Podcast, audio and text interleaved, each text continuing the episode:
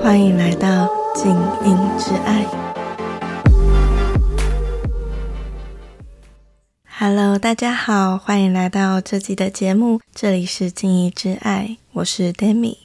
这集呢，我想要跟大家继续分享关于自由相关的议题，那就是责任。那为什么我会想要谈责任这个议题？其实是因为我自己在灵性成长的道路上，其实是蛮有体悟。还有就是，嗯，这些年我在咨询个案身上看见的，都让我觉得，我们生而为人，真的很需要学着为自己负责这件事情，而它也是我们人生要过得顺利所必须具备的能力。为什么学着为自己负责任这么重要呢？是因为当我们愿意开始为我们自己负责任的时候，其实我们也才有机会可以真正拿回属于自己的力量，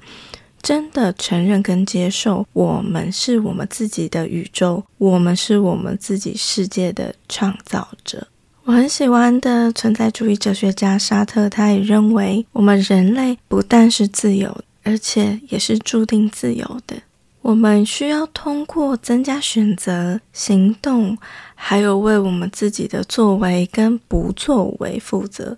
然后，也因为透过这些，我们每一个人都终将在我们生命中描绘出我们自己的样貌。也就是说，其实我们每一个人，我们都是我们自己生命的作者。如果说，当你知道了你是你自己生命的作者之后，现在的你愿意为你自己负起多少的责任呢？会这样问，其实是因为，当我们每一个人决定要开始学习为自己负责任的时候，其实我们也开始要学习要面对跟看见真实的自己。可是有经验的人一定会知道。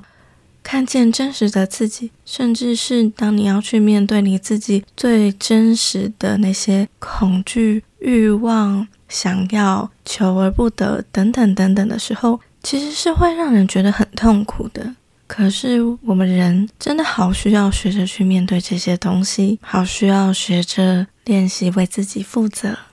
也因为我们人要学着对自己负责这件事情是如此的重要。所以，下面我也会想要尝试用三个心理学的角度来协助大家去觉察自己是否也有出现以下逃避责任的情况。第一种，我会把它称为责任的转嫁，其实讲白了就是把属于自己的责任转移到别人身上，以逃避属于自己该负的责任。我举一个我在很多来找我咨询感情的个案身上所看见的，包含我自己过往也经常是如此，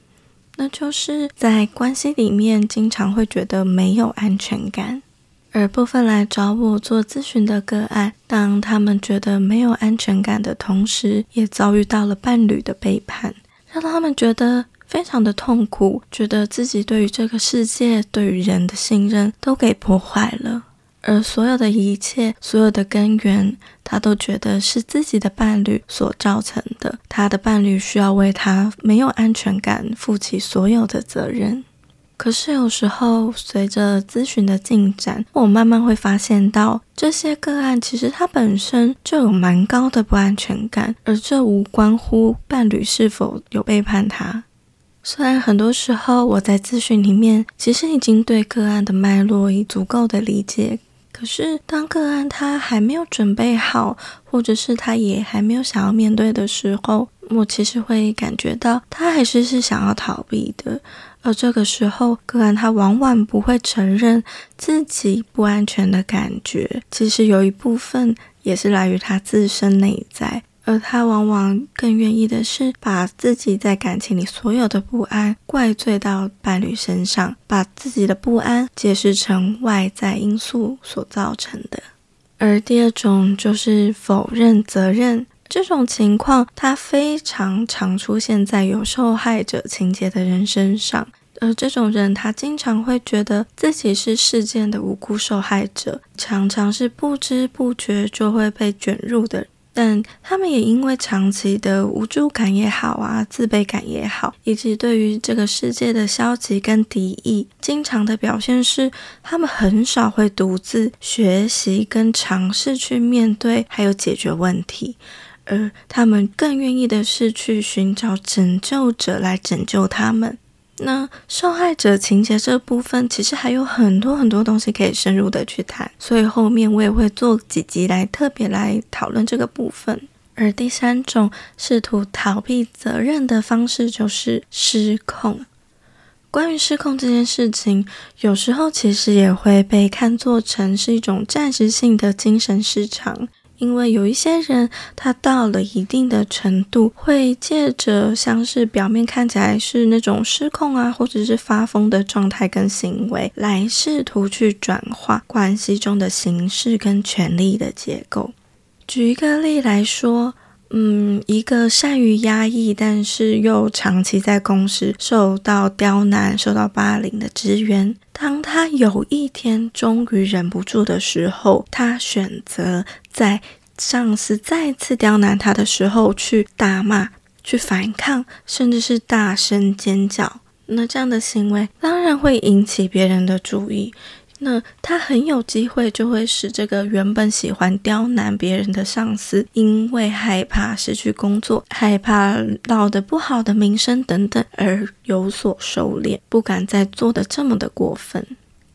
从上面的例子来看，其实会发现，有时候逃避责任，它确实能给我们带来蛮多好处，而有时候我们真的也蛮需要稍微逃避一下的。所以，允许自己能适度的逃离责任，其实也是一件很重要的事情。不过，如果说逃避责任变成你人生的一种态度，或者是惯性，那可能真的会为你带来不少的困境。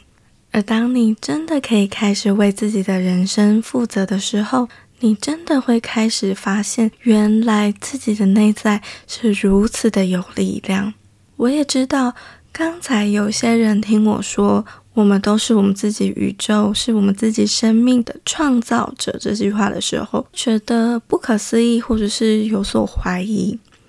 可是我必须说，无论你相不相信。我们确实真的都是我们自己生命的创造者，而我也可以理解为什么很多人会怀疑、会不相信，因为我自己其实也走过这个历程。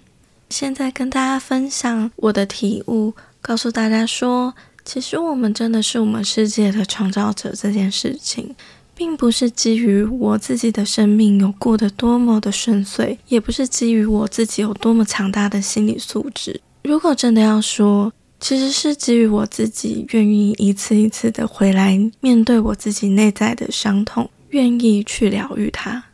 因为其实过往的我也经常会陷入在受害者情节里面，而当时我的灵魂导师，他也非常有爱，也非常有耐心的，一次一次的带领我回到我的内在，去让我练习，学着为自己负责。而我也愿意在这样一次一次的被带领的过程里，去面对自己内在过往的创伤。到最后，我允许我自己内在的伤被修复，允许那些被冻结的悲伤啊、愤怒，甚至是嫉妒等等的情绪可以流动。最重要的是，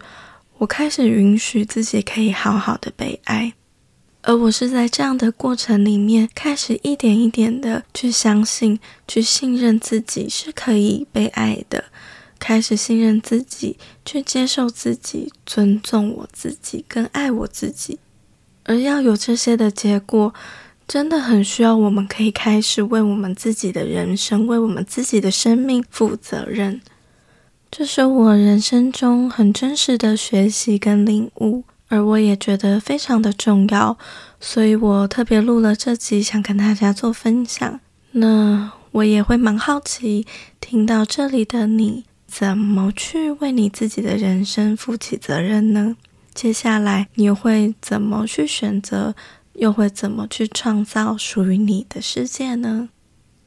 好啦，那今天的节目就先到这边。有关于任何节目心得或有想听的主题，或者说你想要预约咨询，都很欢迎你们私讯我的 IG。我的账号是 mirroring 七八九，M I R R O R I N G 七八九。祝福大家，